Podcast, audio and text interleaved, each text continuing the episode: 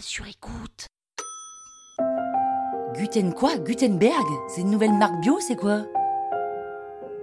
Vous écoutez Krusty History, le podcast qui vous raconte les histoires de l'histoire.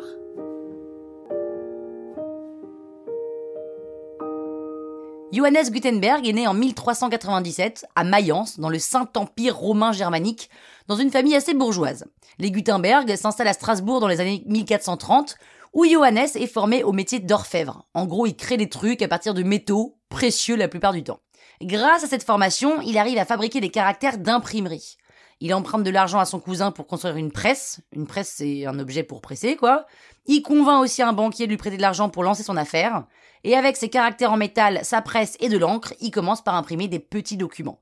Alors on dit souvent que c'est lui l'inventeur de l'imprimerie, mais les historiens ont montré que l'imprimerie existait déjà sous une autre forme en Corée un siècle auparavant. En revanche, son invention est plus aboutie et plus solide.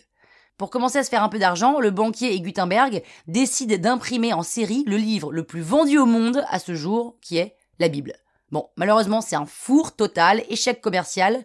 Le banquier, qui s'appelle Fust, est fou de rage. Il poursuit Gutenberg en justice en lui réclamant la somme qu'il lui avait prêtée. Gutenberg est ruiné. Il doit lui laisser tout son matos. Deux ans plus tard, le banquier Fust s'associe avec un ouvrier de Gutenberg et imprime le Mainzer Blasdarium, un livre de psaumes. Bon, celui-ci marche mieux, mais c'est pas non plus la folie.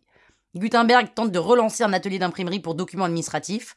Mais ça marche pas, ça marche pas. En fait, c'est pas vraiment un businessman. Il vit modestement, mais retournement de situation, dix ans plus tard, il est anobli, me demandez pas comment, et il peut bénéficier d'une rente annuelle.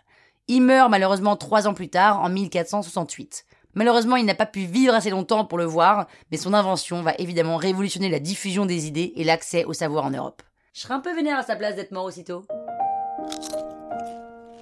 Croustille, hein? La toile sur écoute.